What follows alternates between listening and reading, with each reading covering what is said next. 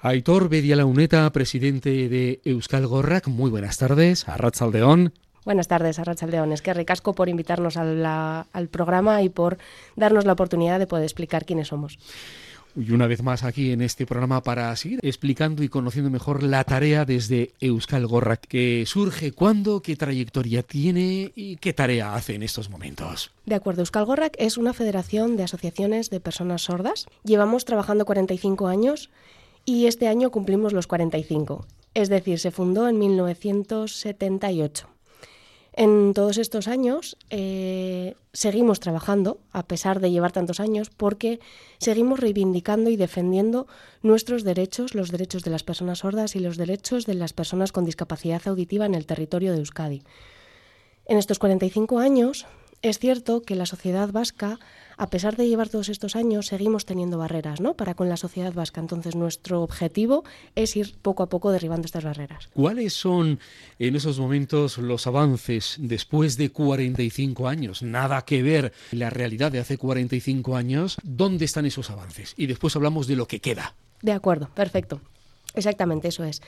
Lo importante es decir que Euskalgorra, que es una federación, nosotros no trabajamos solos ni solas, tenemos cuatro asociaciones afiliadas en nuestra federación en el territorio histórico de Euskadi. Eh, hay dos en Vizcaya, una en Guipúzcoa y otra en Álava. Hay algunas asociaciones que ya llevan más de 50 años trabajando y es cierto pues que al final la responsabilidad recae sobre nosotros mismos, ¿no? Nosotros y nosotras, las personas sordas. Es cierto que en estos 45 años ha habido bastantes avances. Uno es el reconocimiento y la visibilidad de la lengua de signos. Cada vez se ve más en la sociedad vasca, ¿no? Conocen que existe una lengua de signos cada vez más. Antes la lengua de signos simplemente se utilizaba dentro de las propias asociaciones, las personas sordas dentro de estas asociaciones es de la forma en la que se comunicaban, ¿no? No se veía de puertas para afuera y ahora se está abriendo esa visibilidad. Esto nos da un avance para las personas sordas y las personas sordas somos las representantes de defender esta lengua de signos para la sociedad vasca. La filosofía de Euskal Gorrak es hablar siempre en primera persona, no que otra persona cuente o nos apoye desde fuera, ¿no? Quiero decir, nosotros y nosotras somos los primeros que tenemos que hacer esa representación y esa defensa y que el protagonismo recaiga en nosotros y nosotras.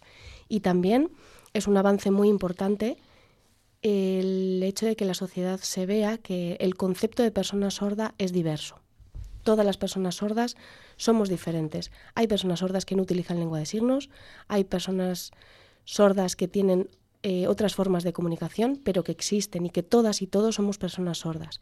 Es importante difundir esta información. Ser una persona sorda no significa que no hable oralmente o que no oiga.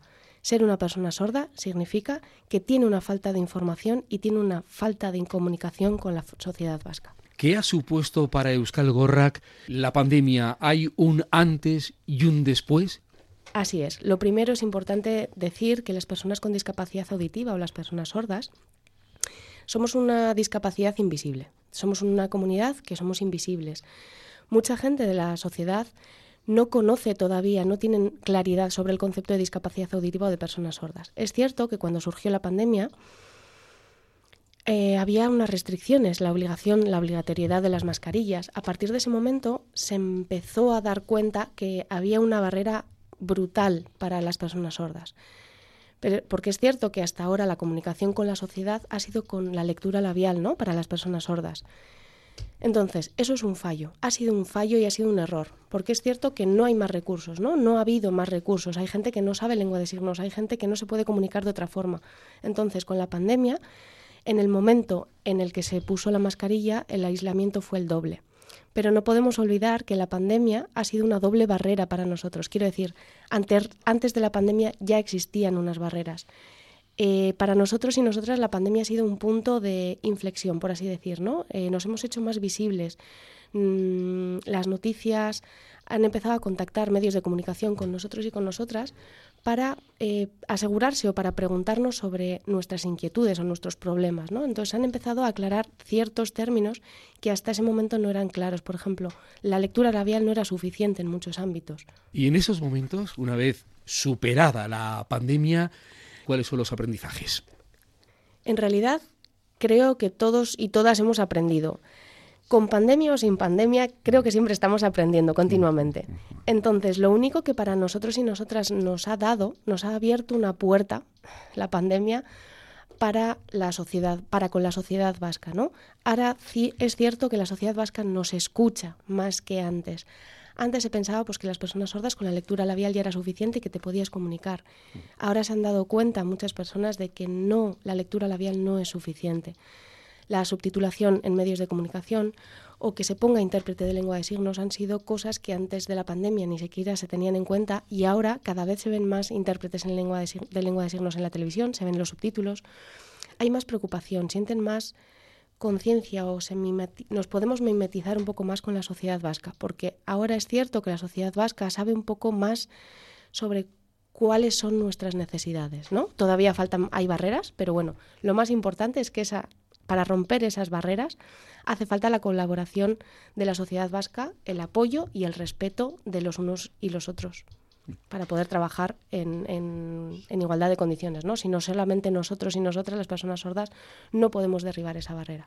El hecho de que haya este servicio de intérprete en los medios de comunicación, en la televisión, lo vemos cuando seguimos un pleno en el Parlamento Vasco. Este es un avance importante que has subrayado, Aitor, pero no es suficiente. No es suficiente. Hay muchos ámbitos, en el ámbito sanitario, por ejemplo, todavía siguen, sigue habiendo una necesidad, ¿no? Imaginaros, hoy el día 8 de marzo es el Día de la Mujer, por poner un ejemplo. Hay mujeres que están embarazadas, que son personas sordas, y que el día del parto no tienen servicio de intérpretes de lengua de signos. Entonces, ¿cómo se van a comunicar con todo el personal médico, con las enfermeras, con los enfermeros, con toda esa gente que va a estar el día del parto? Hasta ahora, nosotros, nosotros y nosotras hemos estado reivindicando que esa situación se tiene que cubrir, ¿no? Porque ¿dónde quedan los derechos de la mujer embarazada en esos casos? Falta mucho. O, por ejemplo, en el ámbito educativo. En el ámbito educativo, ahora siempre estamos hablando de inclusión, de integración, pero es un poco peligroso para nuestro colectivo porque nuestro colectivo es un colectivo invisible, como he dicho anteriormente. Es decir, la inclusión y la integración nos da más invisibilidad a nuestro colectivo. Entonces, es primordial decir que para los niños y niñas o el alumnado sordo con discapacidad auditiva es importante decir que son personas sordas. No nos no se les puede maquillar los términos de decir como tienen un implante coclear o tienen un audífono, disimular y decir como está en un servicio de inclusión o de integración, no pasa nada. No, hay que decirlo. Estamos hablando de personas sordas y personas sordociegas. Así es. Nosotros somos un colectivo de personas sordas y hay otro colectivo específico que son personas sordociegas. Tienen sus necesidades, tienen sus barreras y son completamente diferentes a las nuestras. No es un colectivo de personas sordas que tengan añadida la ceguera, es un colectivo aparte. Cuando has hablado en distintos momentos de esta conversación de que somos un colectivo invisible, hay que insistir en esta idea. ¿Por qué, pese a los avances?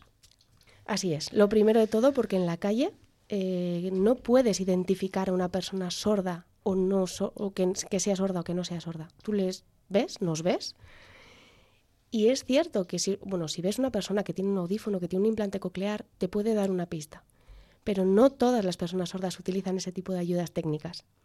Yo, en mi caso, yo como Aitor, yo no llevo audífonos ni llevo implante coclear, yo voy por la calle paseando solo y la gente no me ve que soy una persona sorda hasta que no vean una situación en la que yo me esté comunicando con alguien o en la que pase cualquier cosa en la que yo no reciba esa información que he dicho antes. Ahí ya se nota la diferencia. Pero hasta que llega ese momento la sociedad todavía es como que no entiende del todo, ¿no? Piensan que una persona sorda o con discapacidad auditiva es una persona que no habla oralmente o que no oye bien. Y no es así. ¿Qué es entonces? Es una persona que tiene falta de información y falta de comunicación para con la sociedad vasca. ¿El uso de audífonos depende de la decisión personal? Así es.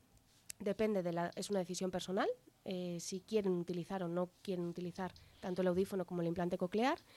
Y es cierto que mm, el audífono puede servir de ayuda a mucha gente o puede que no sirva de ayuda, dependiendo de cada uno y de cada una de nosotras. Pero sí que es cierto, lo que tiene que quedar muy claro es que a pesar de llevar implante o audífono, no vas a ser nunca, jamás una persona oyente. Nunca. Vas a ser una persona sorda siempre, a pesar de las ayudas técnicas. Hoy en día no hay una varita mágica, un método en el que te puedas cambiar y ser una persona oyente. Otras circunstancias de reivindicación desde Euskal Gorrak en estos momentos, en la actualidad. Ahora mismo nuestra reivindicación, la más importante de todas, es el tema educativo. El ámbito educativo ahora es un momento en el que se está eh, renovando la nueva ley eh, estamos en un proceso de cambio, entonces nuestra reivindicación es que aparezca el derecho lingüístico de nuestra comunidad, quiero decir la lengua de signos. Es importante reivindicar la accesibilidad eh, y otras tantas cosas, pero también debemos reivindicar nuestra propia lengua, que es la lengua de signos. El alumnado con discapacidad auditiva o personas sordas tiene la obligación de aprender lengua de signos. ¿Por qué? Porque es su lengua natural. Entonces, es cierto que muchas personas sordas, eh, gracias a la lengua de signos o a esa identidad, a ese reconocimiento, pueden construirse como personas, ¿no? Eh, para generar, para aprender a gestionar emociones, hace falta integrar una lengua, hace falta adquirir una lengua. Y la lengua natural de las personas sordas es la lengua de signos. Sin esa adquisición, las consecuencias pueden ser muy graves. Pueden no tener una identidad, pueden no saber gestionar sus propias eh, emociones, pueden tener dificultades de construirse como personas. Es cierto que aprovecho este momento porque van a ser próximamente las elecciones municipales y forales.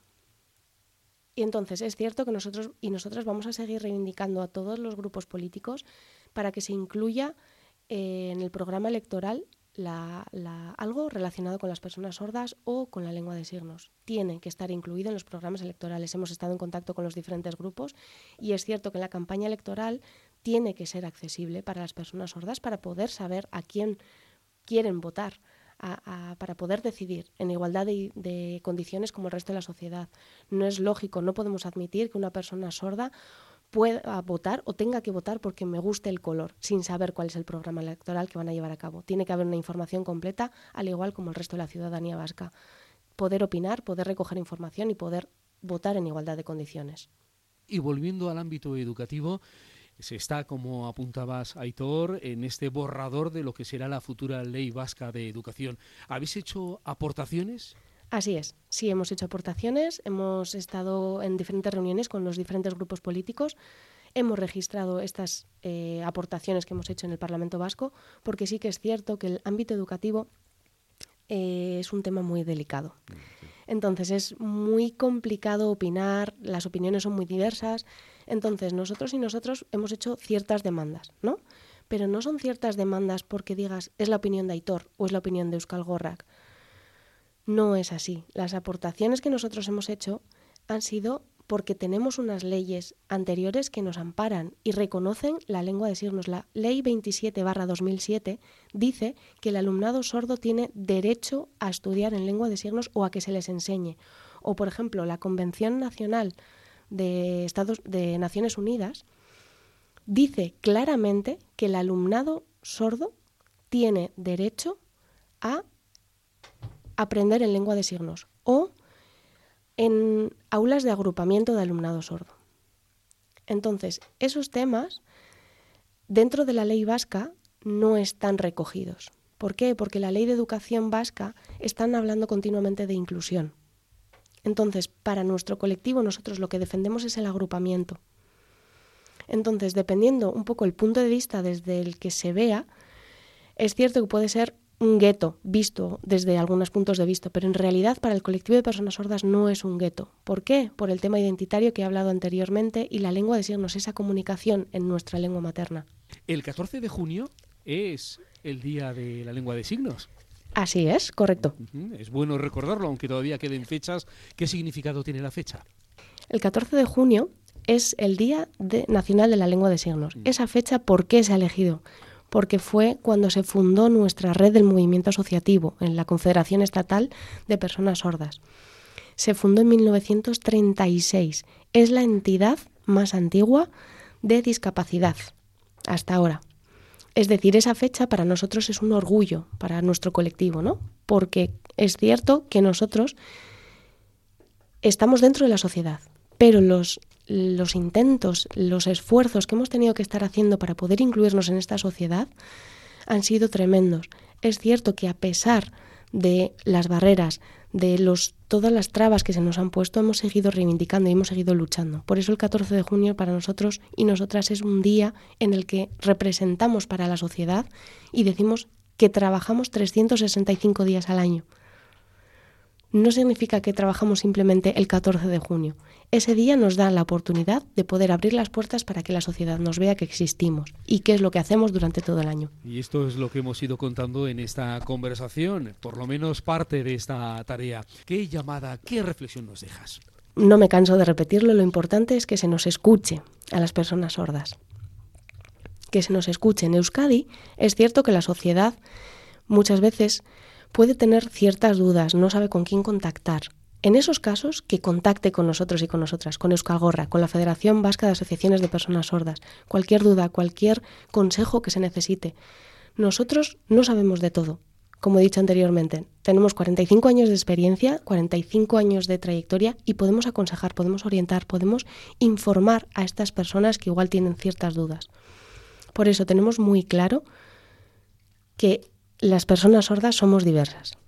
No todos utilizamos la lengua de signos, no todas las personas sordas utilizan audífonos o implantes, pero lo único que tenemos en común todas las personas sordas, todas, es la falta de información y la falta de comunicación. Esto es lo que quiero recalcar. Así que es que ricasco. Damos las gracias a Aitor Bedialauneta, presidente de Euskal Federación de Asociaciones aquí en Euskadi de personas sordas. Un saludo, que vaya bien la tarea y a seguir en ella. Muy buenas tardes, Arrachaldeón. Arrachaldeón.